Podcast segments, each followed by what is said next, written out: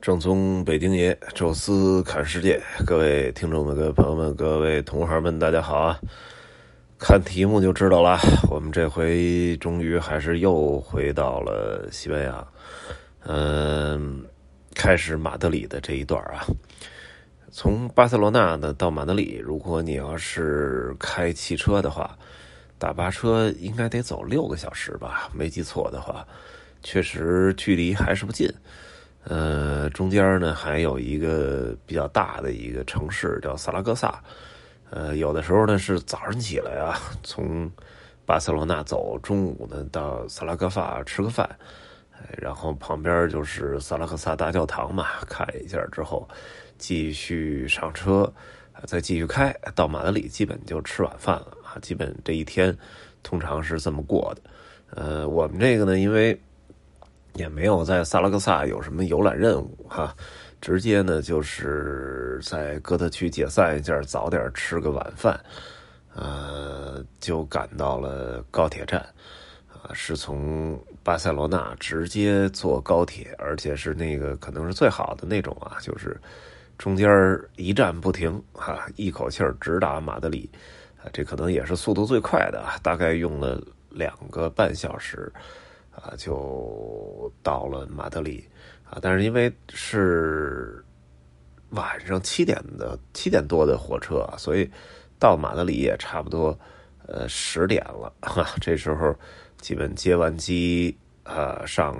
上这个大巴车啊，基本直接就去酒店了。马德里这个酒店呢，要横向比要比这个巴塞罗那那个其实强不少啊。其实主要原因也是因为。马德里才正常，就是我们过来旅游来了。巴塞罗那是因为有超大规模的展会啊，所以导致他那些房，尤其在市区中心的啊，基本都已经就是在展会期间早就被订满了啊。所以我们这个可能订团也稍微晚一点，哎，所以只能住的稍微远一点。但是在马德里呢，因为很多这个参展的这些什么还有会议，有的还没结束，有的就直接开完会就直接飞回去了，哎，马德里就完全变成一个纯粹旅游的状态。那样的话，酒店什么的就都会好很多啊。呃，我们住这酒店离火车站也不远啊，叫咱们应该怎么翻译？那个 A 吧，还是叫 A B B A 呀？就是那个那叫什么呀著名的。呃，演唱组合啊，瑞典的，就是这名字。但是这个好像是在西班牙是一个连锁酒店，整体还不错啊，就完全符合四星的状态，而且是在那个去机场的高速路把口呃，所以我那时候还说这就是一个马德里的渔洋饭店啊，就类似那个位置感，就有点像咱们这个北京的东直门外的那个渔洋饭店那感觉哈。呃，这个都不多说了啊。第二天呢，我们是。呃，绕开马德里啊，先去到马德里南边大概七十公里的一座文化历史名城啊，也是世界文化遗产特莱多。话说，好多人都有这感觉啊，说来了马德里好像都要绕一趟特莱多。呃，我觉得这个挺正常啊，因为第一呢，就是世界文化遗产嘛，就是这个整个这个古城作为一个世界文化遗产也不容错过。第二就是还是比较近。哎，高速公路开车，哎，有时候快了都不到一小时就能到，哎，所以走起来也很方便啊。这个先开到外边啊，找一个全景，呃，很壮观啊。因为它这个，呃，就像捷克那个 CK 小镇一样啊，是三面环水，而且很高耸啊，两边的山也挺高的。哎，它那个特莱多也是在一个山头上的一个山城，而且为了防御方便啊，还专门。在这沿河的这一圈还建了一圈城墙，啊，所以这个当真看起来是易守难攻。拍完照之后，哎，再绕到正面去啊，有这个电梯啊，自动的扶梯啊，可以给你直接运到比较高的那个古城的那个区域啊，这样确实也节省了不少体力，否则这个台阶要爬上去，估计到上面不少客人已经得。坐那儿歇会儿了，这个还是不错。但是特莱多一直就没有给我什么很好的感觉啊。主要的呃一个原因就是特莱多的本本本土保护是非常严格的，啊，那么像马德里啊，像巴塞罗那，你在市区里，呃，带游客参观啊，比如说圣家族大教堂，就看个外景啊，呃，或者说呃，走走这些哥特区啊，这个没有导游去管你啊。那除非你走到博物馆里啊，或马德里你走到皇宫里了，那对不起，你得有这个。呃，他西班牙这边官方给发的这种导游的牌照的才能带你走，呃，但是在特莱多呢，就是形成了一种我觉得有点像当地那种黑社会组织一样，就是说你你要是不雇一个导游，你从下车的时候，因为只有那儿有那个呃有那个那个什么嘛，有那个自动扶梯嘛，别地儿上那城也确实太累，呃，从这儿上呢，你刚一上就盯上你了。啊，就是哎，你有没有雇我们这导游啊？说你要说有，那哪儿呢？你让我叫过来。有一回我去，记着我去那图莱多，那导游迟到了，完了他就差点报警哈。我说没有，我这有名字，然后怎么着？他说那你你为什么没出现？啊，那意思马上就恨不得报警，警察估计都跟他们有勾结。呃，我这最后解释半天，那人接电话了，一说这才行。啊，但是这些人呢，你说讲吗？他也不讲，他 就带着你走。他也知道你这个也不不太愿意给翻译那么多，呃，或者说他们的英语也不咋地，啊，所以就完全是拿着个旗子，有的连旗子都不拿，就挂着自己的导游牌就跟一个黑社会那个已经交完保护费的一路标似的，那种感觉，就站你边上，什么话也不说。每个游客呢见你呢就乐一乐，他们唯一的可能一功能就是可以跟游客合影。哎，这游客来了，反正来者不拒。有的那个专门喜欢跟外国人合影的，哎，这个可以合影啊，笑一笑，笑的也特别的虚伪。所以在我看来，就这点上真的是很不舒服啊。但是没办法啊，你你你客游客要来啊，世界文化遗产，大家也愿意看，那就只能走这规则。我们这个也是啊。一路跟着这么一个行尸走肉，呃，我带着走吧。这个古城其实还是挺值得看的，因为在这个这个城市呢，因为就天然的地理原因啊，呃，任何一个有点军事眼光的，一看见这地，就明白在这儿建城是最踏实的啊，易守难攻。呃，首先保证了城市的安全，这样才会有越来越多的居民愿意来这儿居住、来这儿生活啊。那么。最早啊，是这个罗马人啊，踏上这土地的时候就看上这个城市了，啊，然后就在这儿开始营建一个居住点啊。到后来罗马帝国灭亡啊，这块已经形成一个城市的规模了，啊，哥特人来了之后，还专门的好像在这儿就是刻意的营造了很多的大的建筑，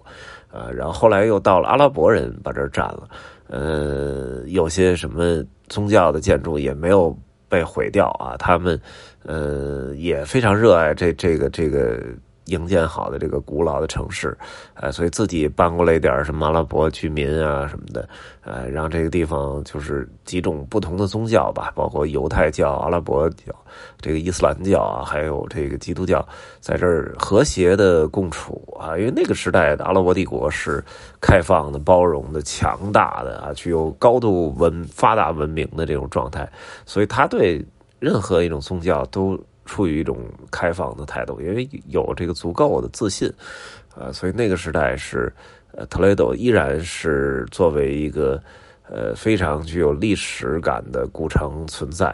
呃，直到后来啊，这个卡斯蒂亚王国啊，就是开始光复西班牙嘛，啊，他们本来就盘踞在北部，什么萨拉戈萨呀、马德里呀、呃，加泰罗尼亚这地区啊，包括毕尔巴鄂这些靠近。比利牛斯山的这些地方开始建立自己的根据地，托莱多离这儿就很近嘛，所以就呃很快就把这个地方围攻啊，最终给拿下了。有一段时间呢，一直是作为卡斯蒂亚王国的首都，因为这个地方安全嘛，所以。建稍微建一点军事设施，哎，把这王宫放到这儿，然后把主教的大教堂给建到这儿，呃，这个就是当时的西班牙的首都。呃，后来整个西班牙光复的时候，这儿也是作为首都的存在。呃，直到后来有一位国王菲利二世啊，把他那个首都呢从托莱多呢搬到了马德里啊，这也正常，因为当整个这个西班牙的所有战事都结束的时候，呃，就没有必要太多的去考虑军事问题了，易守难攻是没必要了，因为整个在这伊比利亚半岛，我们已经没有敌人了，所以这个时候更多的其实考虑的就是城市的发展。啊，那么这个这个让这个有一个平原啊，让城市的规模能够越来越大，啊，所以马德里从这点上来讲就比特莱多要具备优势了吧，啊，所以当时就迁都了，啊，但是这里依然是作为一个宗教中心的存在，啊，直到现在吧，就是这个。呃，西班牙地区的大主教枢机主教啊，他的驻地还是在特莱多大教堂啊，所以，呃，一直到现在为止，特莱多依然还是整个西班牙的一个宗教圣地哈。它的市中心的这个大教堂。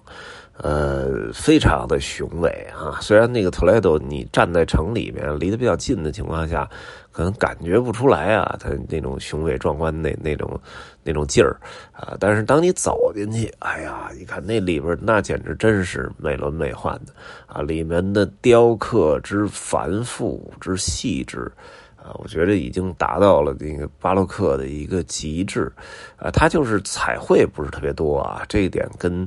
呃，我后来去的那个马耳他那个，呃，叫圣约翰教堂，还是没法比。那个色彩更丰富，而且金光闪闪。这边呢更具有历史感，而且那些雕刻雕塑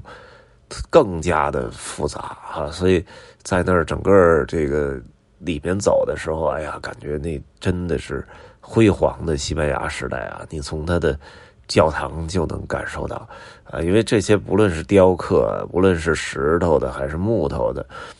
呃，原材料都不是本地，都是从什么意大利呀，从什么比利牛斯山上拆采下来，然后再找专门的艺术家去弄，而且都是那种超大型的那种集体人物，啊，这个都是相当的耗资巨大的，而且那木头看起来。也也不让摸啊，看起来像个是那种那种硬木啊，那个可能都是从南美运过来的啊，直接就运到西班牙，再找艺术家再去雕刻。哎，但是那个时代嘛，因为呃地理大发现啊，大航海时代，呃，西班牙是最早的先行者。呃，占领了整个的拉丁美洲，哈，那地方又盛产黄金白银，啊，所以把这挖出来之后啊，抢抢过来之后，全运回到自己的国家，然后就开始用这些金钱啊去装饰自己的呃宗教啊，装饰自己的大教堂，啊，所以来到特莱诺呢，可我觉得首先要推荐的，一定要去。中间的特莱德的大教堂去进去去看一看，里面确实是非常的震撼啊，让你感觉叹为观止啊。另外一个当然还要去太阳门了啊，那个地方有一座非常漂亮的桥，而且据说那个那个太阳是呃从日出到日落都能够照到那个门，而且那个门好像本身是坐落在就是跟。英国的伦敦的那格林尼治天文台在完全一样的经度上，也就是零度经线，啊，所以那个也是比较神奇的啊，应该也是找专门的那个天文学家测算过，呃，在那儿建了那么一座门，啊，所以那个也是我觉得。非常值得一看的啊！剩下我觉得就在古城里随便乱逛吧。特莱多呢，曾经作为一个军事的重镇啊，呃，在这儿打造兵器什么的也是非常有名呃，从名声上来讲呢，就仅次于德国的那个索林根啊，那也是打造各种那种。哎，那个长剑呐、盔甲呀什么的，哎，但是呢，现在你说我带一把长剑，我那客人有的就说非要买一把 超长的那种大宝剑，我说这有啥用啊？你那这行李里装不了，完了你你还得单独打包啊？我说这主要就是回国，你你你坐飞机不好说，坐火车铁定就被扣下了，呃，我说。简简直是没什么用。我说你要真是特别喜欢那个的，呃，你可以买一把那种小刀啊，特别小的那种，像匕首一样。那个说是可以，呃，回国反正当然火车肯定就还是给你扣了，但是走飞机托运的话应该还行。它也不能算管制刀具啊，最多算个艺术品。有的还没有开刃，还有，就是那个还凑合。呃，让我比较意外的是看到了，呃，这个《权力游戏》的几把剑啊，就是那个。John Stone 拿的那个带一个狼脑袋那把剑，那应该叫什么来着？完了，那个那个 Ned Stark 拿那把冰雪寒冰巨剑哈，在那个卖剑那地儿都有啊，可能他就按着那个。权力游戏那样子自己打造的，呃，确实是个兵器之都啊。但是这个东西现在很难作为一个非常畅销的旅游商品啊，毕竟有这个法律在这儿啊，就是确实也不太方便。你拿着那剑回去也没啥用，拿切瓜砍菜这东西大材小用哈。当然，它还有一些瓷器啊什么的也很漂亮，也是值得带回来的啊。总之呢，来马德里当然。大大家都会来到这个特雷多啊，因为距离很近。呃，这座古城呢，虽然没有给我留下什么美好的印象啊，但是相信游客对它还是呃这个这个观感不错的哈。毕竟是历史文化名城，又有辉煌的大教堂啊，又呃又是一个非常好的一个风景的拍照点，呃。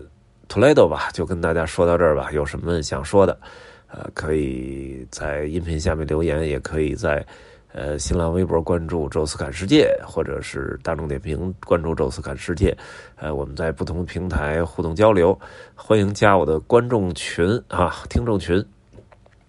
呃，微信搜索“宙斯”的微信号，这六个字的汉语拼音全拼啊，然后呃加我之后拉你入群。呃，图莱多吧，就跟大家聊到这儿哈。明天，呃，下一期该回到马德里，呃，跟大家说说马德里啊。这期呢就说到这儿，下期再见。